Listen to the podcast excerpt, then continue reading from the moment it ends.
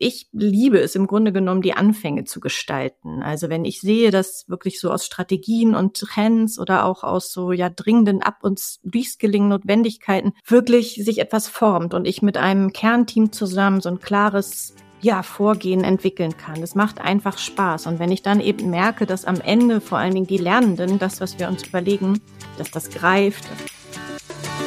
Herzlich willkommen zu einer neuen Episode meines Podcasts Education Minds, didaktische Reduktion und Erwachsenenbildung. Ich bin Ivo Würst, Trainer und Fachbuchautor und unterstütze Unternehmen, Institutionen und Bildungsorganisationen, ihre Arbeit im Bereich der Erwachsenenbildung zu professionalisieren. In diesem Podcast spreche ich mit kompetenten Gästen über innovative Formen der Bildungsarbeit. Du gewinnst wertvolle Hinweise und Inputs rund um das Thema didaktische Reduktion und Erwachsenenbildung. Ich freue mich, dass du heute wieder mit dabei bist. Willkommen zu einer neuen Folge in der Podcast-Reihe Education Minds, didaktische Reduktion und Erwachsenenbildung. Heute bei uns zu Gast Stefanie Quade. Hallo Stefanie, schön, dass du mit dabei bist. Hallo Iro, vielen Dank für die Einladung und danke, dass ich hier sein darf. Stefanie, du bist Expertin für Learning Experience Design. Vom Hintergrund bringst du Erfahrungen aus der Lernforschung und der Innovations- und Produktentwicklung mit. Erzähl uns etwas aus deinem Leben. Ja, du hast das im Grunde genommen schon wunderbar zusammengefasst. Ich habe mich viele Jahre mit wirklich Lernen und Didaktik wirklich auch auf wissenschaftliche Art und Weise beschäftigt habe. Es gibt, glaube ich, nichts, was ich nicht ausprobiert habe, auch an Formaten vom Avatar, Impro-Theatermethoden im virtuellen Raum, ist also alles und habe mich dann irgendwann auf Corporate Learning spezialisiert. Und parallel dazu habe ich viele Innovationsprojekte gemacht und auch ein Buch veröffentlicht über Innovationsmanagement, insbesondere in Medienunternehmen. Das Buch heißt Design Agility. Und es hat sich einfach so gefügt in den letzten Jahren, dass diese Mischung aus beidem, nämlich Innovation und Learning Design, mir einfach sehr liegt, mir sehr viel Spaß macht und scheinbar auch nachgefragt wird. Und deswegen mache ich das jetzt. Stefanie, wir haben uns bei LinkedIn kennengelernt und bald bemerkt, dass uns die Leidenschaft für das Lernen verbindet. Du hast Impro-Theater erwähnt. Mich hat das erinnert, dass ich jetzt im dritten Jahr hier in Luzern in der Schweiz in einem Lach-Yoga-Training mitmache. Da haben wir offenbar auch ein paar Gemeinsamkeiten. Magst du uns mehr erzählen, was das genau für dich bedeutet, Leidenschaft für das Lernen? Die Leidenschaft fürs Lernen ähm, habe ich zwar einerseits und äh, ich sehe aber vor allen Dingen auch eine ganz starke Nachfrage und Notwendigkeit ähm, in Unternehmen, um eben ihre Mitarbeiter fit für die Zukunft zu machen. Und ähm, ich liebe es im Grunde genommen, die Anfänge zu gestalten. Also wenn ich sehe, dass wirklich so aus Strategien und Trends oder auch aus so ja dringenden Ab- und Reskilling Notwendigkeiten wirklich sich etwas formt und ich mit einem Kernteam zusammen so ein klares ja, Vorgehen entwickeln kann. Das macht einfach Spaß. Und wenn ich dann eben merke, dass am Ende vor allen Dingen die Lernenden, das, was wir uns überlegen, dass das greift, dass da so Wow-Momente entstehen und ja, das Learning wirklich Wirklichkeit wird in der Praxis, das bereitet mir große Freude. Jetzt heißt ja unsere Podcast-Reihe Education Minds, didaktische Reduktion und Erwachsenenbildung. Wir möchten mit dieser Reihe Bildungsköpfe ansprechen, das heißt inspirierende und innovative Bildungsfachleute vorstellen, die hier über ihre Erfahrungen berichten. Mich interessiert heute von dir zu hören, warum hast du das Thema Learning Experience Design als dein Gesprächsthema gewählt? Und ich spüre auch, das ist für dich eine Art Herzensthema. Und vielleicht magst du uns auch erzählen, worauf sollten wir achten, wenn es um Learning Experience Design geht? Ja, ähm, vielen Dank. Also auf jeden Fall, das ist mein Herzensthema und ich freue mich wirklich auch sehr, dass ich in dem Bereich einfach arbeiten darf, in dem, was mir wahnsinnig viel Spaß macht. Und wie ich es immer erkläre, ist, dass beim Learning Experience Design gilt es darauf zu achten, wirklich diesen Dreiklang aus lernerzentriertem Design, gekonter didaktischer Reduktion und dann ja diese Value Creation. Also was ist wirklich die Wertschöpfung für alle Beteiligten?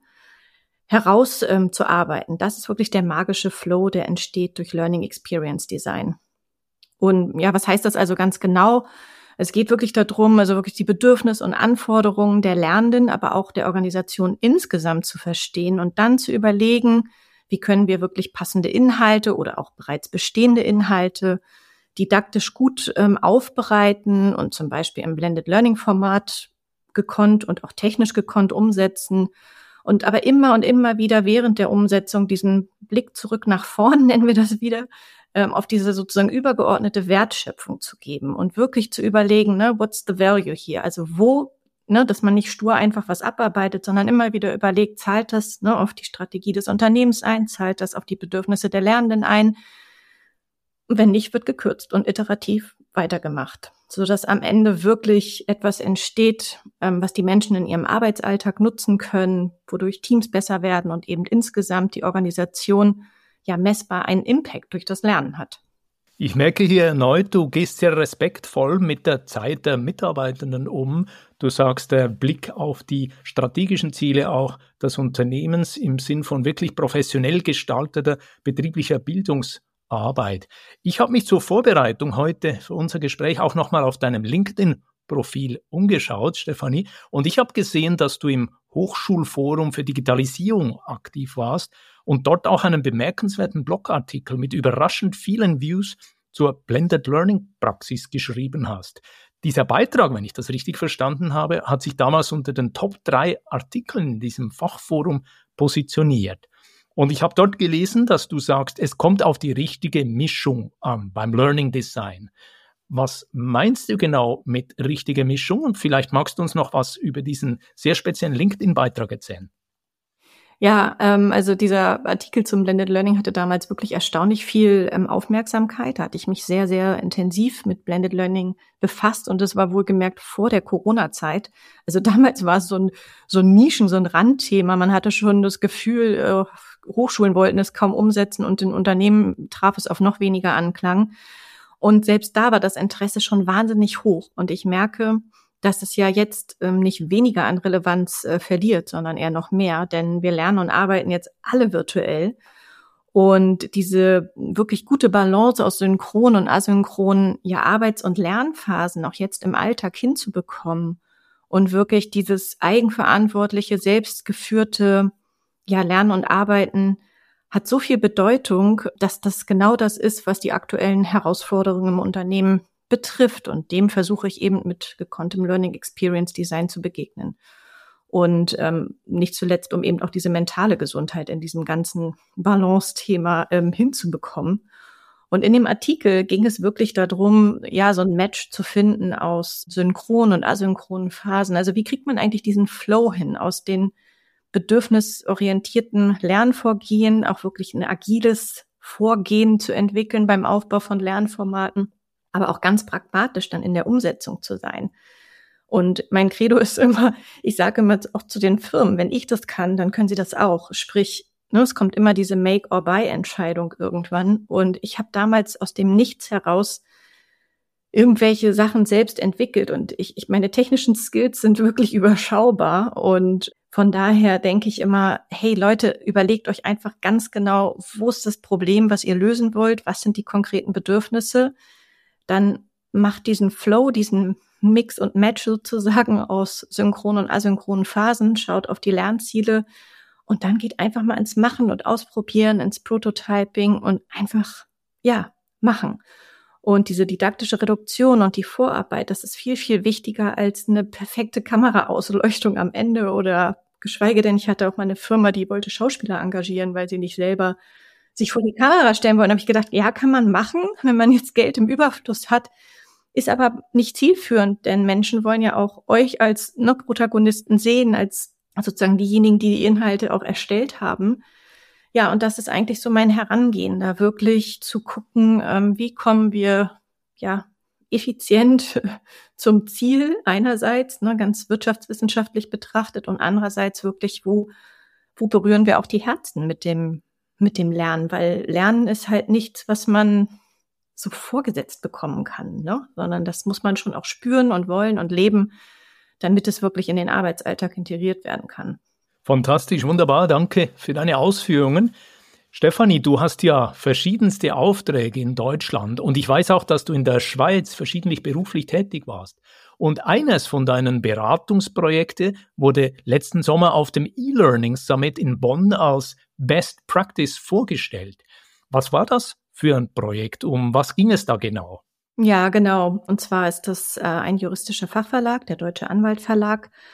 Und das ist ein Unternehmen, was ich schon seit vielen Jahren begleite, ähm, aufgrund meiner Arbeit aus dem Design Agility, also aus dem sozusagen Innovationen für Verlage herzustellen. Denn Verlage haben ja insbesondere immer diese Aufgabe oder sie haben super wertvolle Inhalte und früher wurden daraus einfach nur Bücher gemacht, was ja toll ist, aber auch schade, denn ich sage immer, das ist so ein Goldschatz an Inhalte-Nuggets, den man einfach in verschiedensten Formen neu ausgießen kann.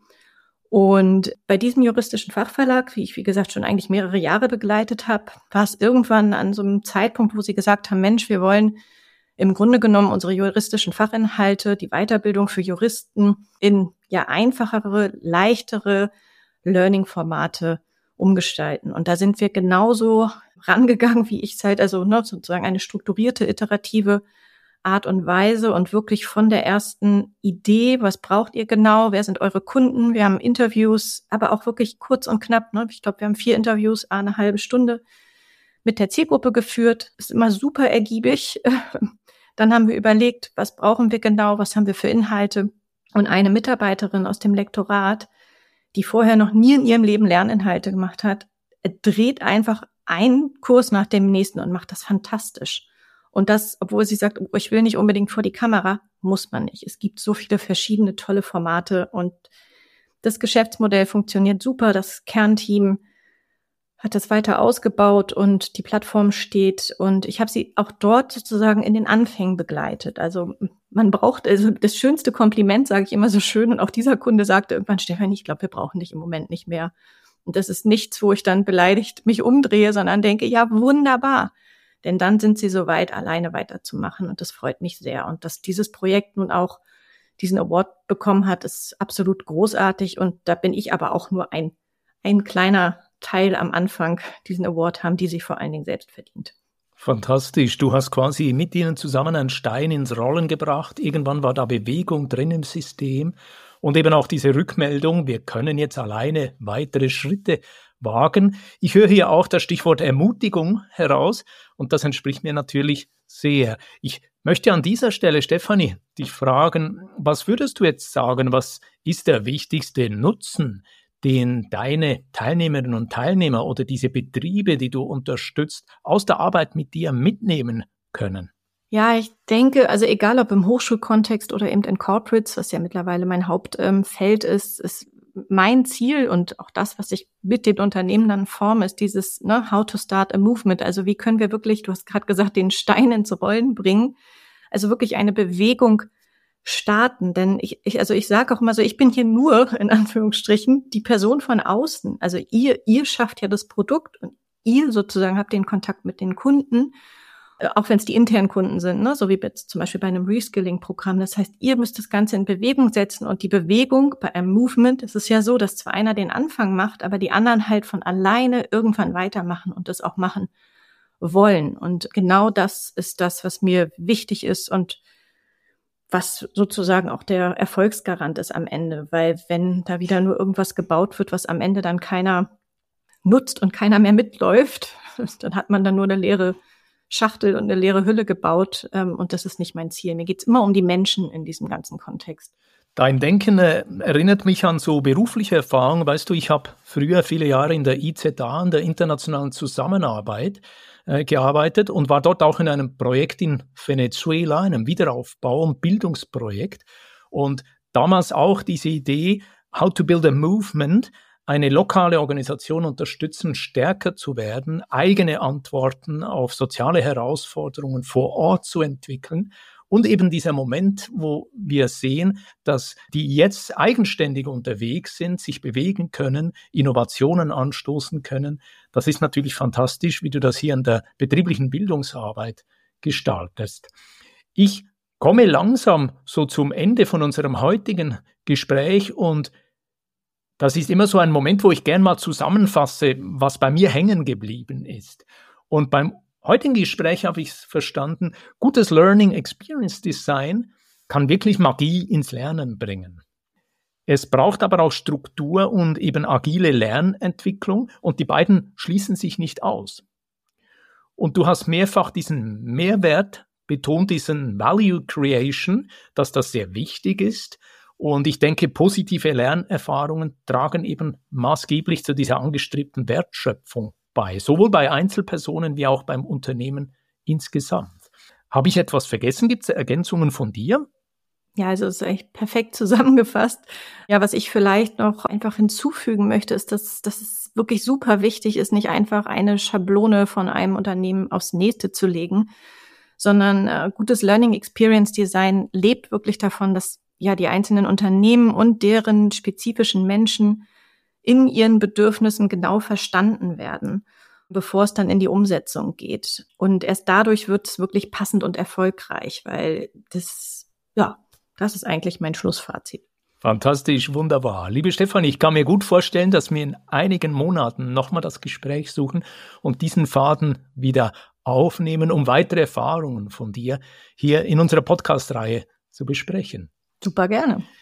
An dieser Stelle immer die Frage an meinen Gast, wo kann man dich finden? Also am besten und am einfachsten ist es wirklich ähm, via LinkedIn. Also das Thema eigene Website äh, ist, ist gerade so in progress und erstaunlicherweise braucht es das auch gar nicht wirklich. Also von daher einfach auf äh, LinkedIn einfach kontaktieren. Ich bin da ähm, relativ häufig und, und da sieht man auch, was ich mache und da kann man mich sehr gerne kontaktieren. Liebe Stefanie, vielen Dank für dieses aufschlussreiche Gespräch und weiterhin alles Gute. Ja, ich danke dir. Bis bald. Wenn dir diese Podcast-Folge gefallen hat, dann abonniere diesen Kanal und leite diese Episode an eine Person aus deinem Netzwerk weiter, die sich für das Thema interessieren könnte. Wenn dir diese Podcast-Folge gefallen hat, dann freue ich mich über einen Like und eine positive Bewertung auf Apple und Spotify. Mehr Informationen zu mir und meiner Arbeit findest du auf www.education-minds.com und auf LinkedIn. Alle Links findest du immer auch in den Show Notes. Ich freue mich, dich auch in der nächsten Episode wieder mit dabei zu haben. Bis dann, dein Gastgeber Ivo Würst.